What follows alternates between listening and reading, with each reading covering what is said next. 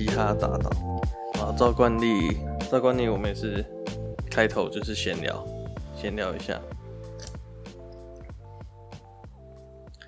最近有发生一件蛮不爽的事，我最近觉得我就是体重过重，身体太胖，然后就是睡不好，想早睡调作息也没办法调整，所以我想说我要去运动。所以最近就会去附近的一个公园，其实离我们家也有点距离，大概四五公里的一个地方的公园，去那边跑步。然后，因为我以前有打那个戏排嘛，所以我会拿一颗排球去那边，就是对墙练习这样，反正就是减肥啦。因为真的觉得它有点过重。然后就在应该是上个礼拜吧，然后运动完大概晚上七点多、七八点的时候，就在回家的路上。因为我去去的那个公园比较偏僻，是比较郊区的公园，那边的路就是可能是从化区吧，所以路蛮大的。桃园青埔那，然后很多人下班的时间就会经过，所以车流量是蛮大的。七八点回家的时候，我就骑车边听瓜吉的直播，从机车后照镜就看到有人想超我的车，但那个机车道比较小，所以他一直超不过这样。后来就是到一个地方比较可以超车，他就是超过我这样，然后他。就是骑经过我身边之后，眼睛就瞄到他就是有刺半甲，然后我就想说，哦，是个加九。结果他开始减速逼我车，其实我根本不知道是起因是什么，但他开始逼我车的时候，我就有点小紧张，有点害怕，就是毕竟是加九嘛，谁知道他们会发什么疯，车厢有没有什么开三道还是什么的？我想说，干不知道哪里惹到他，就无视他好了，所以就这样慢慢骑，就是我也没有。催油吗？还是什么？就是照我原本的速度这样慢慢骑，结果他发现他就是跟着我的速度，偶尔就会回头看一下我，看一下我，或看一下瞄一下后照镜，这样。干，那时候真的是蛮紧张的，就想说干，等下会不会拦我车，然后开始呛下什么的。反正我刚才就讲了，我的策略就是无视，无视他，就干。回家的路上红绿灯超级多，然后我停车的时候就感觉一一直感觉到他的视线在瞄我、瞪我这样。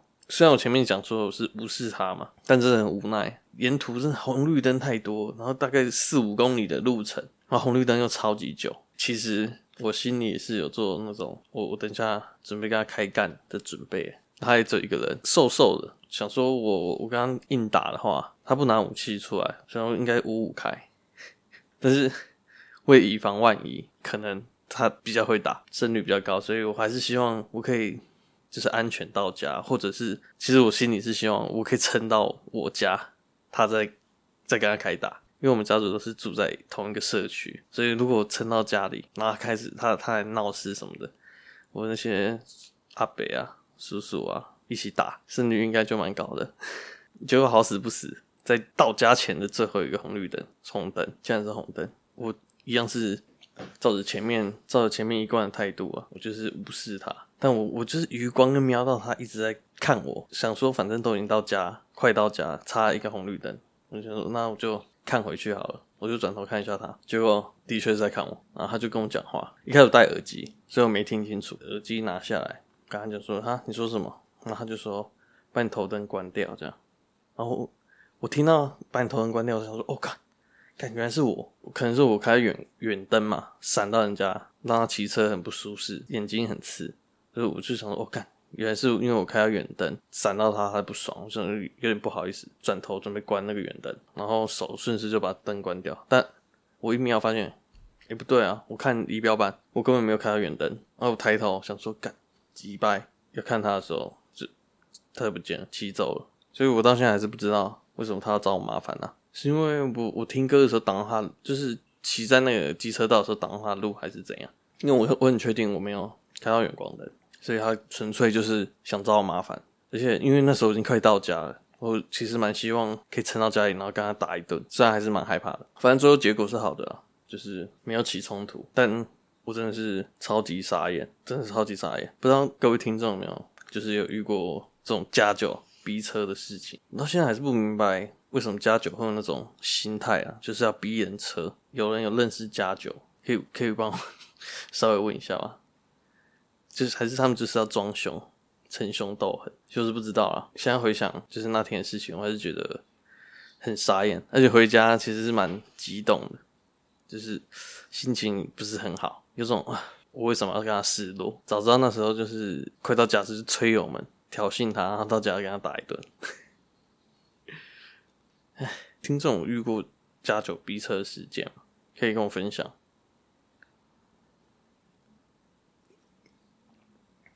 我到底那天为什么？我到底那天为什么会遇到疯子啊？有个啥耶？我现在只想跟那个家就说，fuck off。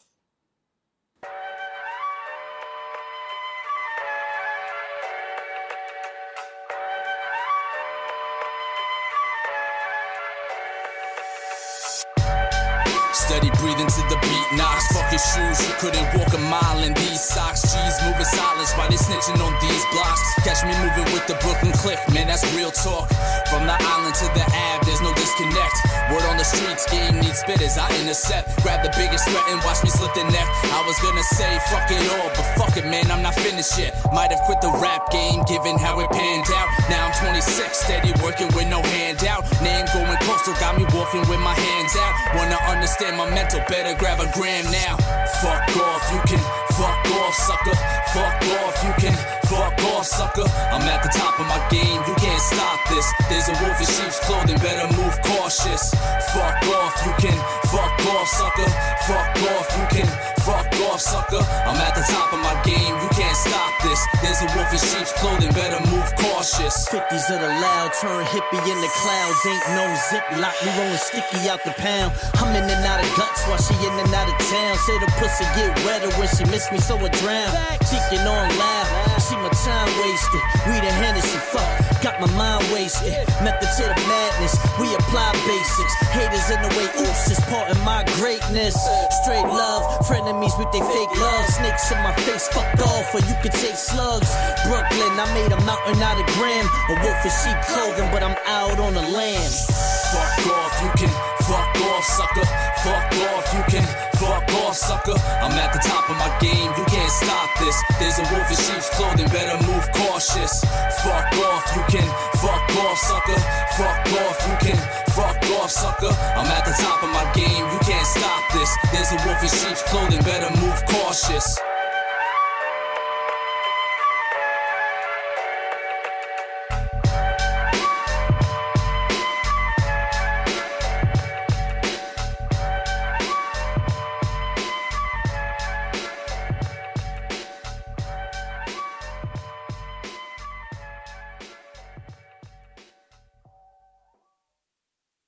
刚才那首是来自 Yano 跟 Cortez，Fuck Off。好，我只是纯粹发泄一下，那天真是太不爽了，真是太不爽。然后最近疫情好像又爆发了，我们之前那个居家隔离片单啊啊，讲到这个，就是 Robert 真的是比较忙，我不知道什么时候还可以再合体录音，我应该会赶快跟他乔一个时间，就是一起录音。他的工作可能要告一段落的时候，疫情又爆发，然后又要就是啊。麻烦好了，希望我们最近可以再做做一次那个片单的感觉还不错。那既然讲到片单，那我推几部好了。最近公司不是有出那个斯卡罗吗？我相信应该大家都听过吧。如果没听过的话，听完这集 podcast，你赶快去看，蛮多地方可以看到的。公式、Line TV 好像也有，Netflix 上面也有，好像 MyVideo 也有，都可以看到。所以没看过的可以听完赶快去找，很多管道可以看到。我觉得先不论斯卡罗的剧情。是不是符合正史啊？或者是它的剧情好不好看？我觉得都其次，光是看到台湾这种程度的作品，我就觉得很棒，蛮屌的。听我们之前 podcast 聊电影啊，还是什么的，就应该知道我们都觉得，我跟 Robert 都觉得，就是韩国韩国的电影啊、戏剧那种特效啊，还有那种庞大的世界，台湾应该是望尘莫及，怎么追都追不到。但我现在看。斯卡罗，觉得其实还是有一丝希望啊，就是台湾在戏剧方面还是有很多可以努力的地方，不是已经追不到了。而且我觉得斯卡罗是一部就是投资人想要投资电影还是什么，看到会觉得，诶、欸，台湾这个市场好像很 OK 哦，然后我我可能可以很放心投资。我觉得它是一部真的是蛮厉害的作品。重点是，我觉得斯卡罗他讲是台湾的故事。其实我对历史剧没什么感觉，尤其是中国的，我实在跟他没有，就是自己没办法跟他做什么连接。可能我不在那个土地上生活，还是还是怎样，没什么很强烈的连接啦。但看到斯卡罗，然后是讲台湾以前以前的故事，它发生在屏东嘛，我我我大学也是在屏东，有一些田野调查，我们有去就是实地调查过。那时候我们要调查一些客家建筑，实地去考察，然后在里面又看到一些闽南村落啊、客客家村落、原住民村落，他就觉得哦，那好像是我们以前去考察考察的时候有看到的东西，就是离我们真的很近，我对它可以投入更多感情啊。比起中国的历史剧啊，中国那边的古装剧什么的，我其实完全没有什么有连接的感觉，就是好看，宫廷斗争什么的。剧情好看，但我对他们没有什么感情，而且演员我也都非常喜欢。刚开始看那个那个女主角演那个原住民的，忘记她的名字了，温贞菱啊。刚开始看就觉得还好，因为可能化妆吧，里面就是黑黑小小的。我不是说黑不好，反正就是她为了重现当时的时代的样子。反正刚开始看我觉得还好，就是不不会说特别亮眼。但最近看到，就可能拍这个他就比较有知名度。然后就看到他有拍拍过写真，反正我就看到一个他拍的写真，我靠，哎、很正哎。他的妈妈是那个菲律宾的华人，但是有西班牙血统。他的爸爸是客家人，但是他爸也是跟日本人混血。温贞菱看起来就是五官不像是一般的台湾人的五官，就是比较立体嘛。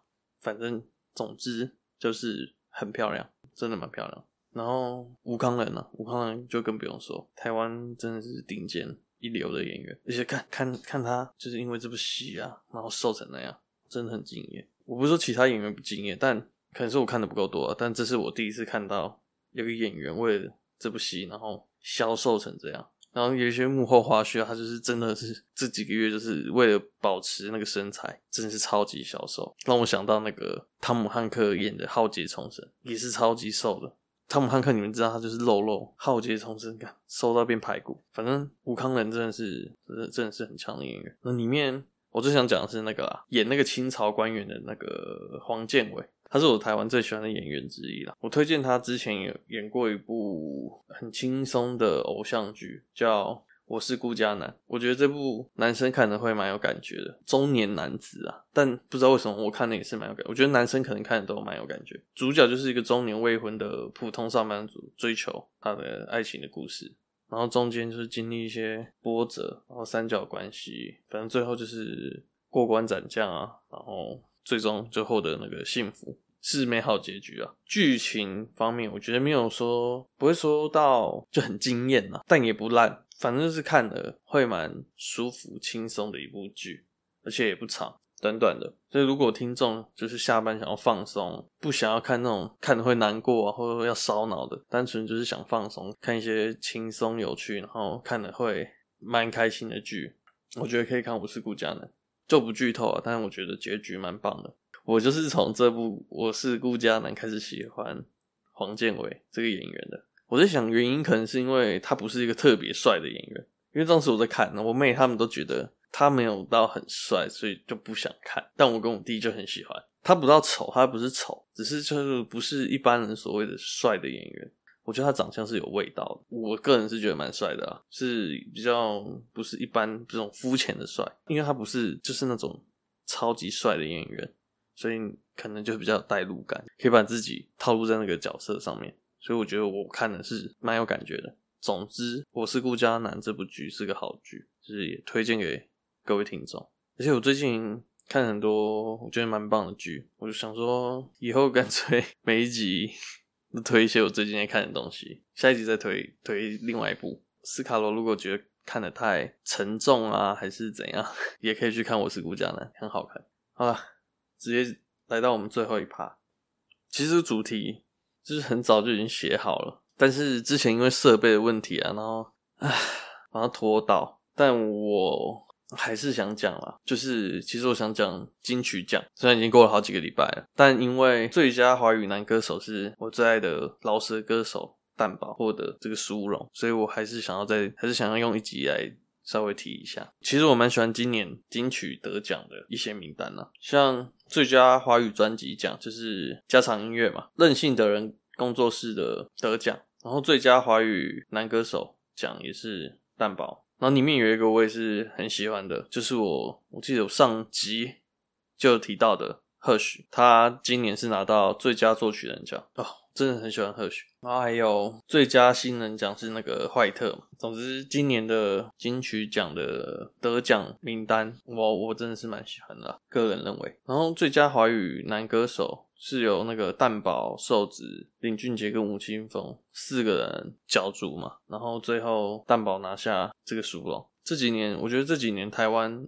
饶舌关注度真的是变蛮高的。其实我也是，我大概是一五年，二零一五年才开始听。饶舌才开始接触饶舌音乐这一块，要不然之前我都是听比较地下乐团那种。然后我觉得这几年饶舌的文化还有风气在台湾算是有蛮显著的成长，只是被关注的程度还蛮高的。前年吧，就是三十届第三十届金金曲最佳男歌手的那个，也是由利尔王拿下嘛，也是以饶舌音乐，我记得是老舍音乐。那时候我记得跟他角逐的，我我最最看好应该是我最看好是李荣浩了，但我也很喜欢利尔王，我记得还有谢震廷我也蛮喜欢，但当初我不认为金曲奖会把奖项颁给就是比较不是那么主流的，所以虽然我很喜欢利尔王，但我觉得得奖的会是李荣浩。只是那个一宣布是利尔王得奖时候，我看超级震惊的，当初就是就是看到很多人就 就直接问。就是发文后发现都说猎王是谁什么的，我其实蛮傻眼的。就是我以为我一直以为我在听的是就是很流行，就是大家都会听的，但其实不是这样。就是当下才发现，其实我对音乐的敏锐度蛮高的，而且我有一个很，甚至我有一个很很不好的，嗯，算是不好的想法嘛。反正总之就是我这个人对音乐啊这种影视作品有一个自己的比较主观的想法。然后当初其实很多人，就是我刚开始接触饶舌音乐的时候，其实很多人都会说，都会叫我去听蛋堡作品，但我就觉得你一直跟我讲，他他一定是就是很主流主流的东西，我就是要听那种叫 没有成名的，我想要当那种他可能追踪还在 IG 追踪可能还在十啊二十就是十位数这种粉丝数的时候，我就觉得哦，这个是一个 good shit。我就会觉得很自豪啊，就是干，我就是跟你们不一样，我就是我就是 超级有品味，我一下就知道这个东西，我我就是在还不红的时候就知道这个东西就是一个超屌的，大家以后一定会很喜欢，我就是超超越这个时代，我有这个就是很奇怪的想法，我觉得不是很好，但 就是会有这种很奇怪的优越感嘛，虽然可能别人也不 不把它当一回事，就是反正那那时候我就有这种奇怪的想法。所以很多人推荐我说要去听蛋堡，我就觉得呃不不不是很想。你们你们跟我说的好东西，我相信那东西是好的，但就是我不知道你，就他们就越讲我就越觉得哦，我不太想去听。你跟我讲的都是 bullshit。直到有一次就是就 Spotify 不是会有那种推荐的嘛，就是他按照你的你的喜好、啊，你常听的类型去推。他一推到蛋堡，就是我一听到蛋堡歌，那时候我不知道是蛋堡，干一听哦 shit，就是一听就干这什么这什么。什么好歌啊！我就一看，看，居然是蛋堡。当下唯一的想法就是说，当当初怎么那么蠢？为什么他那么固执？就是这么这么赞的作品，这么赞的创作啊！我怎么是现在才去听？唯一后后悔就是当初不听那些人建议去听，这么晚才听到，就像一点都不夸张。他根本是饶舌界的诗人，歌都很赞，很生活，你知道吗？我最喜欢他就是他有一张专辑叫呃。他有一张专辑叫《你所不知道的杜珍熙之内部整修》，里面有里面有一首我真的超级喜欢，就是《房间》。房间真的是超赞的，尤其是他前一首有点像是个影子，叫《台北市大安区》。就是听《房间》一定要搭配，我觉得一定要搭配《台北市大安区》。台北市大安区它只是一段很日常的录音，它它不是。不太像是音乐创作，很像是记录生活的一个录音。用听的话，就像是他去找房子、去租房子，房东带他上楼，然后房东就跟他闲聊：“哦，你是做什么工作什么的？”这样慢慢走，走走走走，然后就是听到他们上楼的脚步声，啪啪啪。然后房东问他，做什么的啊？他做音乐什么的。然后这样讲讲讲，就是日常闲聊。然后就是打开门关啊，房间开始，超级赞，真的超级赞。还有很多，他很多歌我都觉得超棒，有点像是记录生活，所以会让别人更有感。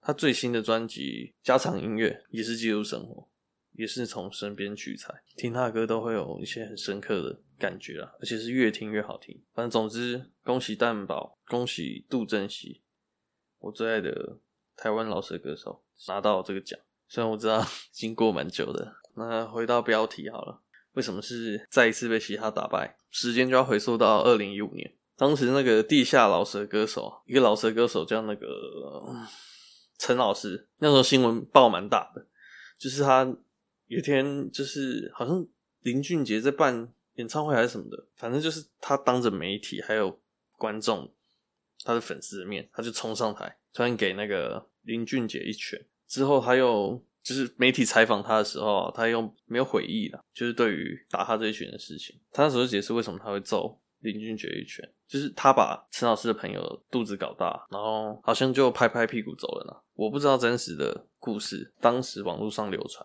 然后后来好像他又有讲说，他其实打他这一拳也不只是就是帮他朋友出气啊，因为饶舌那时候不还没有被很重视，然后他觉得台湾的资源全部都是集中在流行音乐身上吧，所以他觉得他有这个责任，就是要出来就是挥这一拳之后，让大家重视就是饶舌这一块。所以我觉得这个有点偏激啊，我我不太认同这一点，就是他应该要。用自己的实力证明饶舌是是屌的，他拿这个当理由当借口，我觉得是不太认同啊。就是当时当时的我的想法跟现在我不太一样，但当初他为了他女性友人出气挥拳在 JJ 身上，我当初真的是觉得这是正义的铁拳。虽然我觉得感情的事就是大家都不用没办法介入太多，只是当当时的想法跟现在不太一样。当那个陈老师。垂下去的时候，当当初真的是觉得就是他很屌，不论那个事情到底是怎样，就是到底林俊杰有没有做那些事情啊？就算做，以现在我来讲，也不会觉得怎样，就是就是他个人的事情，也没违法，就是人品人品比较不好一点，比较。现在怎么讲？渣，但也没有违法，也没怎样。就当时的我会有种真的有种小虾米对抗大鲸鱼那种感觉。这就是第一次，这是我所谓的第一次，第一次被老师打败。然后又过了六年，又过了六年，二零二一年金曲奖最佳华语歌手，他又再一次被 老舍打败了。我觉，其实我觉得每个曲风啊，每个每个东西都会有人喜欢，有人不喜欢啊。我不会去评论什么东西是好，什么东西不好。我自己个人蛮喜欢老舍这这个文化，还有一些独立乐团那个文化。所以我看到这些东西，只是抢下一些流行乐的那个版面，抢下一些流行乐的资源，其实跟以前比真的是硬很多。像这几年那个那些音乐季啊，都是超级红的，就是超级多人会去听。就是以前怎么推，大家都觉得不好听，就是觉得还好。只是这个这几年，就是整个趋势有变了，我就会觉得，就我刚才讲小虾米对抗大鲸鱼那感觉成功了，就是这个文化是有被大家重视，而且是越来越大。然后我很希望更多更多元的东西在台湾可以被可以被支持啊，比较多元，不不是只是去听流行乐，不是只是追一些大明星而已。像下面这些都是共同在做这种文化相关产业。可能那些电影、电影制作人啊、独立乐团，反正跟文化相关的，就是这几年不再是被一些大的媒体把持住，然后受到更多人关注。可能是因为 YouTube 盛行啊，还是反正结构就跟以前不太一样。总之，老师真的很棒，就是大家可以可以继续支持这这个文化了。希望再过几年，就是更多很强的团体出来，然后台湾真的形成。就是很多元的，可以拿到更多资源，做更多更好的作品出来。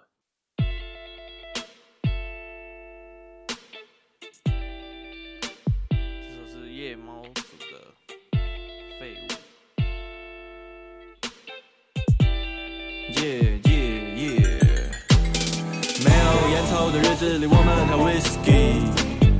都市丛林里面，我们想办法把自己弄晕。老实说，我觉得他们都有点太贪心。如果那里没我的份，那我换场游戏。我没有拿你的钱，而且是真的没什么钱。我的家里面只有一台 T 杯，我每天骑它上学才怪。其实我没有在上学，每天我在家做音乐。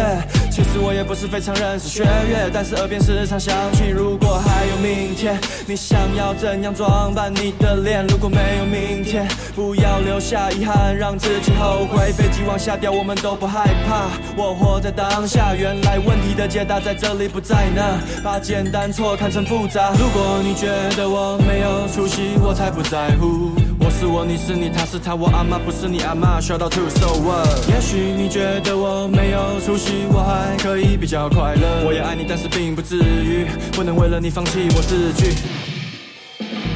没有烟抽的日子里，我们喝 whisky。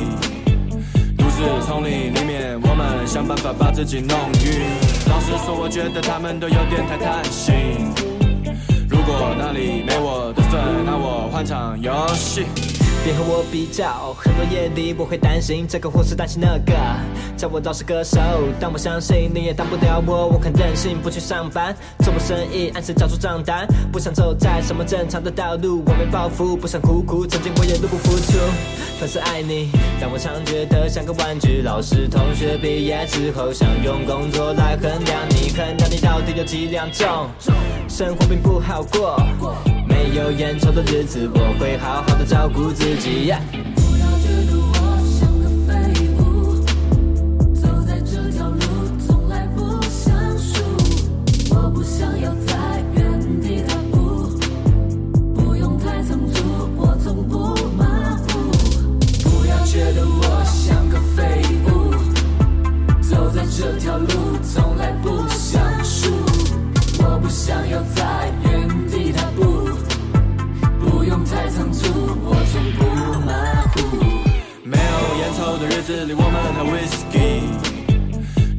丛林里面，我们想办法把自己弄晕。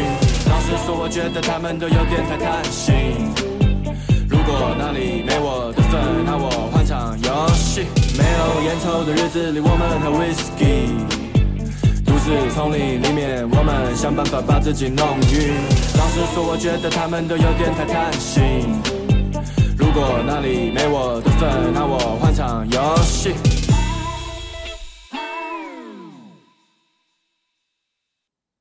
今天差不多是这样，这里也是要稍微检讨一下自己啦。出片的频率真的太低了，会改进。现在就是逼自己，逼自己一个礼拜做一支，剪一支出来。可能之前都没有那种决心了，所以我觉得这样不是很好。然后，好，大各位观众都期待下一拜的节目吧。谢谢大家收听老杨电台 EP。五再一次被嘻哈打败，哦我是主持人杨，你们也可以叫我杨哥，我们下礼拜见，拜拜。